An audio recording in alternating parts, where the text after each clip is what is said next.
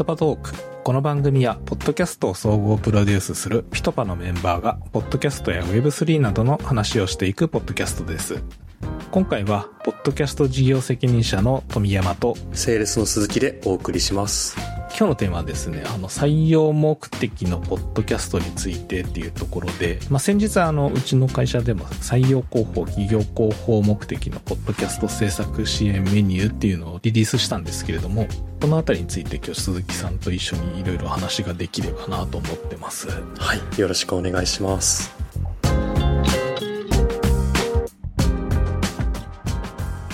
採用広報、企業広報とかで、まあ、あの、うちでやってるオウンドポッドキャストインタビューみたいな形で、企業さんのポッドキャストインタビューの中でも結構企業さんが広報目的でポッドキャストやってるの増えてるなっていうふうに思っているんですけれども、効果とか、どんなところがいいのかっていうので、ちょっと鈴木さんの方からも説明してもらってもいいですかね。はい。ざっくりまとめると、採用広報目的のポッドキャストをやることで、採用でのプレゼンス向上から、そういう潜在候補者に対してのアトラクト、あとは選考中の候補者に対してもアトラクトできるような、結構そういう声よくたくさんいただくというか、そういうまあヒアリングが割と多いなというふうに感じています。うんやっぱり採用って今まあめちゃくちゃ競争激しくなってる中ですごい難しいなって思ってて、まあ、そういう時に attract するための手段として、やっぱりみんながやってるのと同じものやっているとなかなか埋もれていってしまうので、結構そういう中でポッドキャストを選ぶっていう企業がだんだん増えてきてるなという印象ですね。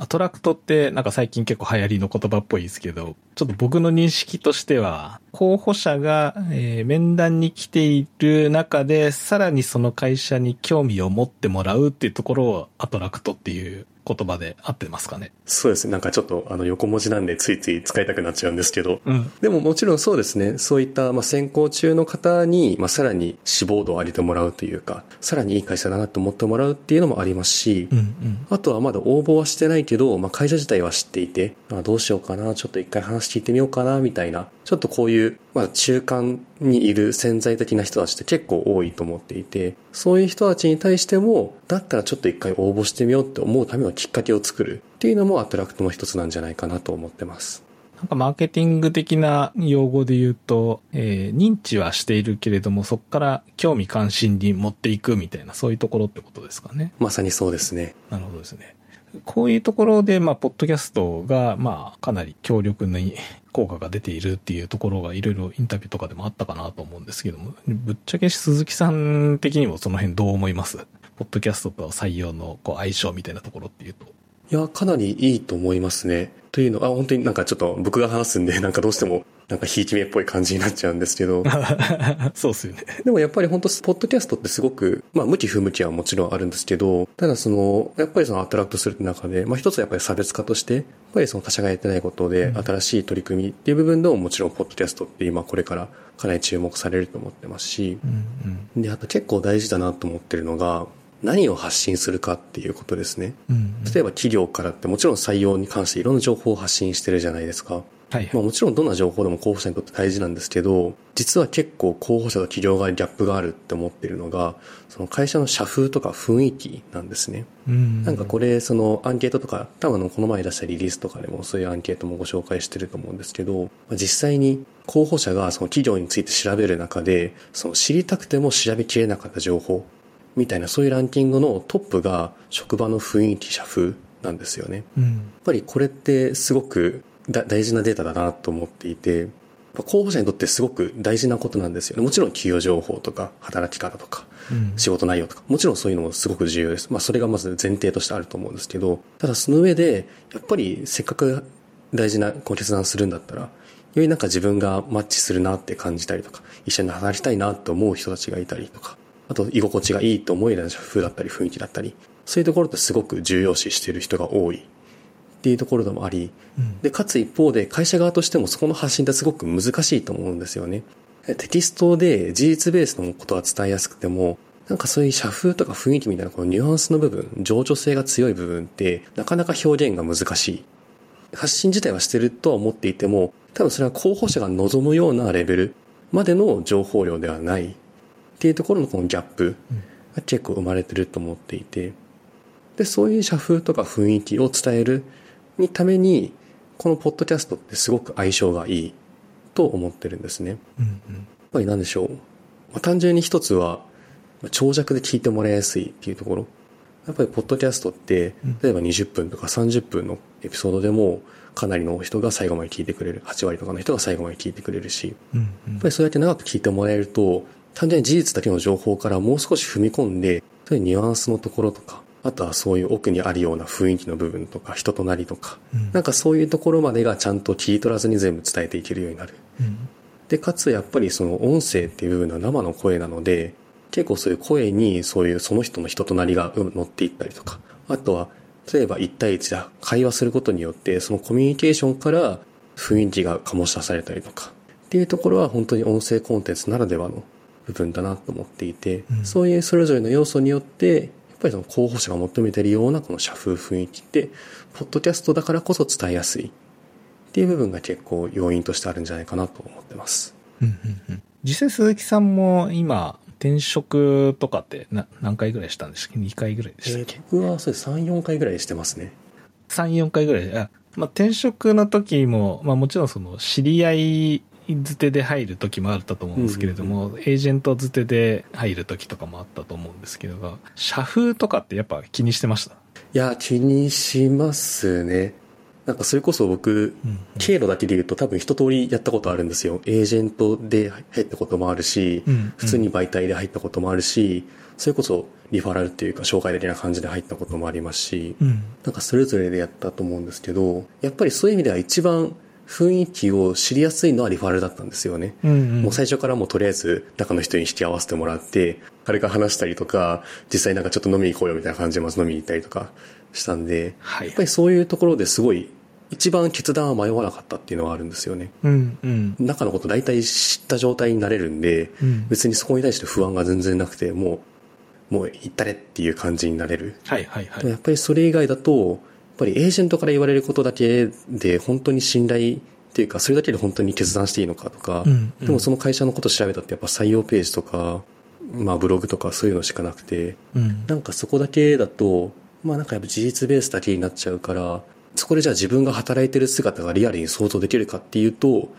うん、まあちょっと正直、ここはもう決断するしかないな、みたいな。そんな感覚は当時あったなって覚えてますね。うんうんうん今回、ポッドキャストで代用しようというところを提案してるんですけれども、今までだと、さっき言ったようなそういう飲み会とか、あと何ですかね、カジュアル面談とか。そうですね、カジュアル面談とか、逆にもう先行終盤とかで逆になんかもう現場のメンバーと一緒にランチ面談するとか、そういうあたりが多分近しいところですかね。うん。実際のその雰囲気っていうと、難しいかもしれないですが、あえて言葉で、えー言語化すると、どんなものがその雰囲気とかになるんですかね？ああ、いや、これは難しいですよね。なんか本当多分人それぞれで、うん。雰囲気も多分細分化するといろんな部分があって、うん人それぞれで重視するポイントってそれぞれが違う。うん。からこそ多分なんか雰囲気という、ちょっとなんか上位レイヤーの言葉がまとめてる感じはありますが、うん、まあ例えば僕の場合結構雰囲気で重視したもので言うと、うん。例えば実際に業務上で関わることになる人が、例えば話のテンポが合うかとか、ああ、はいはい。あと話すときに、例えば、どこまで深掘った話を一緒にディスカッションできるかとか、うん、うん。結構そういうところは自分の中でも大きな判断軸にはなってたなっていう気はしますね。多分そういうのも雰囲気というか、うん。人となりとか、うん。なんかそういうところの一つなんじゃないかなと思います。なるほどですね。今回このメニューでなんか目新しいところっていうか、わざわざそのポッドキャスト制作ではなくて採用目的のポッドキャスト制作って言った時に、どこら辺が一番作るところの目玉になりそうですかね？そうですね。ここが重要だなと思ってるのは、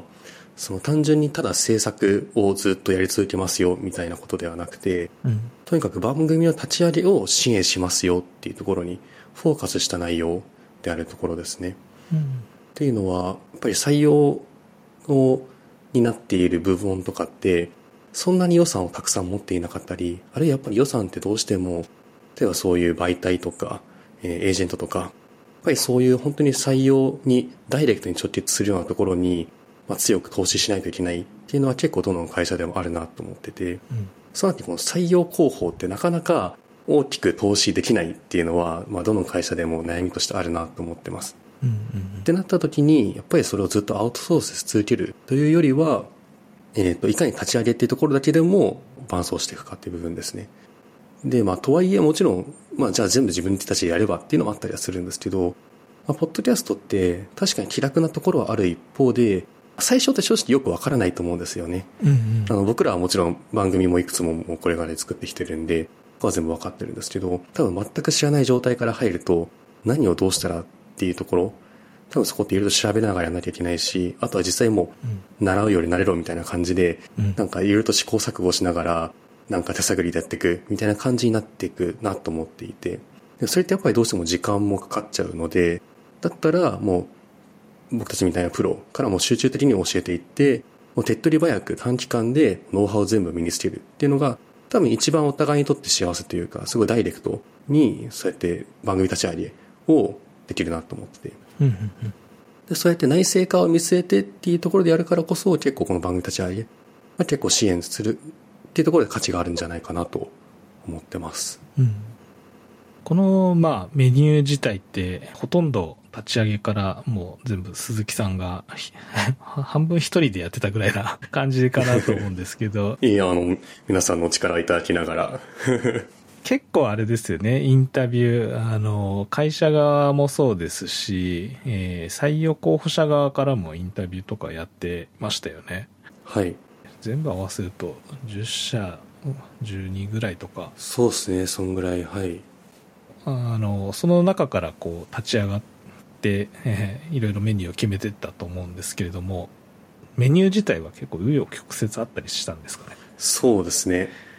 あの、まあ、その結構余曲折もあって、それによって結構時間もかかっちゃったりしたんですけど、うんうん。やっぱ最初の仮説を完全に外しちゃったんですよね。はいはいはい。最初僕、あの、僕として設定してた仮説って、やっうん。ぱり、まあ僕ももともと人事の責任者とかやってて、はい。その時の実感値としてやっぱり、とにかくやることたくさんあって忙しいっていう感覚だったんですよ。うん。もうとりあえず面談、面接もどんどん数やんなきゃいけないし、で、その中で、じゃあ、えっと、こういう、えっと、求人をまたこういう風に変えてとか、私こういうとこ出してとか、エージェントとやり取りしてとか、うん。で、各候補者と面談の進行もしてってとか、なんかやっぱりそこでや、そうやることがたくさんあるって、なかなかその考える時間とか作れない。だからそもそもそういうなんかもろもろやんなきゃいけないことを、もう少しうまく工数削減できたらなっていうのは、まあ、結構あって、やっぱりなんかそういう工数削減ってすごい、あの、価値があるんじゃないかなと思って、うん。ポッドキャストやることによって、例えば説明する時間を、そういうポッドキャストに代替することによって、例えばカジュアル面談の時間ってもう少し減らせるよねとか、うん。まあ、現場との面談っていうのも少し時間減らせるよねとか、なんかそういう風にしてコース削減していきましょうっていうのを、まあ、最初考えてたんですけど、これは結構インタビューで聞く中で、まあ、ものの見事に別にそこは求めてないってなっちゃったんですよね。あ あ、そうなんですね。もちろん忙しいは忙しいんですけど、うんやっぱり採用市場って今完全にその売り手市場というか、やっぱりいかに会社って会社側が選んでもらえる、選んでいただく立場になってるっていうところはみんなおっしゃってて、うん。そういう立場である中で、なんかそういう時間を削るみたいなのはなんか、そんなせこいことはできないみたいな。やうん。っぱりもうとにかく、うちはどんどん時間をかけて、そこに投資することこそが、まあ採用で優位に立つところなんです。っていうのはやっぱり結構皆さんおっしゃってたんですよね。うんうんそうなると、そこをなんか、いや、無理に、いやいや、時間を減らさなきゃいけないです。だから、ポッドキャストやりましょうだと、なんかそれは違うなっていうのがあったので。なんか全然そこを価値にするのは違うっていうところで、ここから何度か試行錯誤しながら、まあ今の、この、社風雰囲気を伝えていきましょう。うん。で、そのために番組立ち上げしますっていうところにたどり着いた形ですね。ああ。やっぱその、社風雰囲気が伝わる伝わらないみたいなところっていうのは、ある程度インタビューする中でも皆さん認識一致してたっていうようなところだったんですかね。そうですね。あの、特に候補者の方うんうんにインタビューしてる中で、本当に全員うん。うん。必ずおっしゃってたのがその雰囲気っていう言葉だったんですよ。うん。なんかやっぱり皆さんそれぞれまあ、例えば新卒中途とかもそれぞれやったんですけど、やっはい。ぱりまあ個人とかそういうどっちかによって、まあもちろん重視するポイントってそれぞれ変わったりするんですよね。いかにキャリアを作っていくか。っていう部分だったりとか、はい。まあ単純にもう給与条件だったりとか、あとは仕事内容とか、まあもちろんいろんな要素があったりするんですけど、ただ本当に共通項は、それもあるし、プラスでやっぱり雰囲気は知りたい。うんうん雰囲気がどうなるかですごく判断変わってくるというか。でそこは本当に皆さんおっしゃってましたね。あれですか？結構皆さん、ポッドキャストを聞く土壌みたいなのは出てきている感じですかね？そうですね。うんうん。まあ、ポッドキャスト、まあ、まず全く知らないって人はもう全然いないですし、うんうん。まあ、聞く習慣も本当に、まあ、インタビューした人で言うと、月に何回か聞くみたいな人から、もう本当にもう、毎日のように聞くみたいな人もいたりしましたし。やっぱりそういう情報収集とかの手段として、ポッドキャストってかなり、だんだん日常的に近づいてきてるんじゃないかなっていうのは、うん肌感覚で、特にその若い方ですね、20代、30代とか、そういう方にはより身近なメディアになってきてるなっていうのは、うん、実感してます。なるほどですね。まあ、あともう一個、ドキャストを始めている会社さんとかも結構あったりするじゃないですか。で、まあ僕らがその立ち上げから入るっていうところで、まあ今回メニュープラン作ってるかなと思うんですけれども、立ち上げからやっぱプロの手を借りた方がいいかどうかっていうと、その辺どう思います？まあ、あの、僕からはやっぱり借りましょうという 答えにはもちろんなっちゃいますけど、でも実際本当にそうだなと思ってて、うんうん。あの、まあ、僕たちももちろんいろんな番組聞かせてもらってる中で、やっぱりちょっと結構ブレちゃってるなっていう番組もあったりしますし、はいはい。まあこれどういう目的なんだろうっていうのが見えづらいからうん、結局そのエピソード展開とか番組趣旨みたいなところがブレちゃったり、まあそういうのもあったりしますし、うん。あとやっぱり続かない、続いてないなっていうあところも多いなって感じますね。やっぱり自分たちだけで特に目的が曖昧な状態でスタートしちゃうと、うん。結局何のためにやってるんだっけっていうそのモチベーションの部分がうん。やっぱりなかなか続かなくて、まあ、早々にやめちゃう。でポッドキャストの場合ってやっぱり続けることがすごく大事じゃないですか、うん。温度メディア全般そうだと思うんですけど。はい。まあだからこそやっぱりその継続性の担保っていう部分においてもやっぱりそういう外部が入るっていうことは、まあ、一つの価値になるんじゃないかな。特に初期に関しては思いますね。うんうんうんうんうんうん。確かに。ずっと続けていくってなると、あれですよね。まあ、ダイエットとかと一緒じゃないですけれども、うんある程度、こう続けていくっていう意思表示だったり、決意表明だったり、何を毎日体重測るとか、なんかそういう形でや、初めにある程度決めておかないと、うんなんとなくダイエットするだと結構すぐ忘れますもんね。そうなんですよね なんかついつい食べちゃったりとかとかね、うんでもそこで最初になんかもう目標を決めたりとか、うんあとルーティンがしっかり作られると、うんあとはもうそれを繰り返す状態になってくると、まあ、結構一人でもできたりするじゃないですか。はいはいはい。うん。なんかそんな感じなのかなって思います。うんうんうんうんうんうんわかりました。じゃあ実際これ作るとなると、えー今用意しているステップみたいなものとかっていうのも一応ちょっと話しておきますかね。どんな感じですかね？はい。まずは最初に、えっと、コンセプトを作るところですね。大体ここ、キックオフから2週間ほどかけて行います。で、その中で、あの、打ち合わせを何度かさせていただきながら、誰が何のために聞くのか、うん。その聞いた人はどうアクションしてほしいのか、こういうところをまあしっかりと設計していきながら、で、そこ2週間ほどかけてコンセプトが出来上がったら、そこから実際にエピソード制作に入っていって、で、えっと3ヶ月間で、このエピソードに関しては全部で6本を制作します。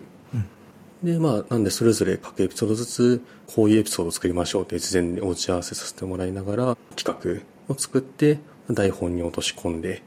で実際に収録を行って、編集して、で配信設定して、っていうところを6本分行いつつ、あとは、えっと、音声、ポッドキャストだけじゃなくて、その話した内容を文字起こししたテキスト記事うんうん。というのも一緒にご用意します。結構あのテキスト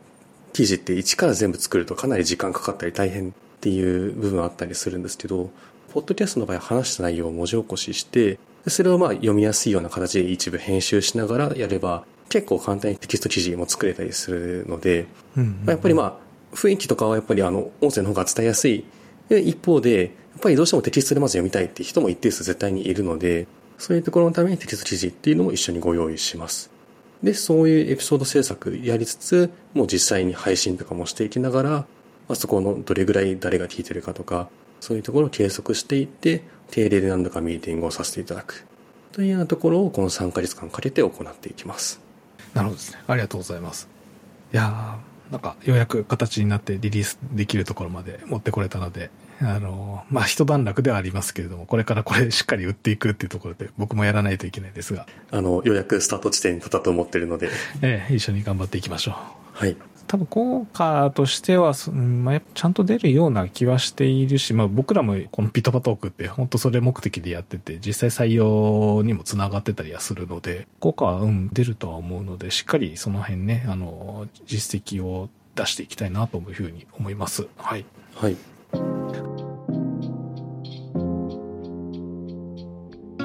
はい。じゃあ今日は、えっ、ー、と、鈴木さんすいません。採用広報と企業広報目的のポッドキャスト制作支援メニューのことについていろいろ喋っていただきありがとうございました。ありがとうございました。こちらのメニューとリリース内容については、ポッドキャストのこのエピソードの概要欄ですね、に、えー、それぞれリンクを貼っておりますので、もし興味持ちましたら、こちらから、えー、見ていただければなと思います。えー、この番組はですね、え、今後もピトパのメンバーが回ごとに変わり登場します。今回の放送を聞いてピトパに興味を持った方は概要欄のリンクからアクセスしてください。これまで制作してきた番組一覧、ポッドキャスト制作のナレッジブログ、採用情報などを見ることができます。よろしくお願いいたします。今回の相手は富山と鈴木でした。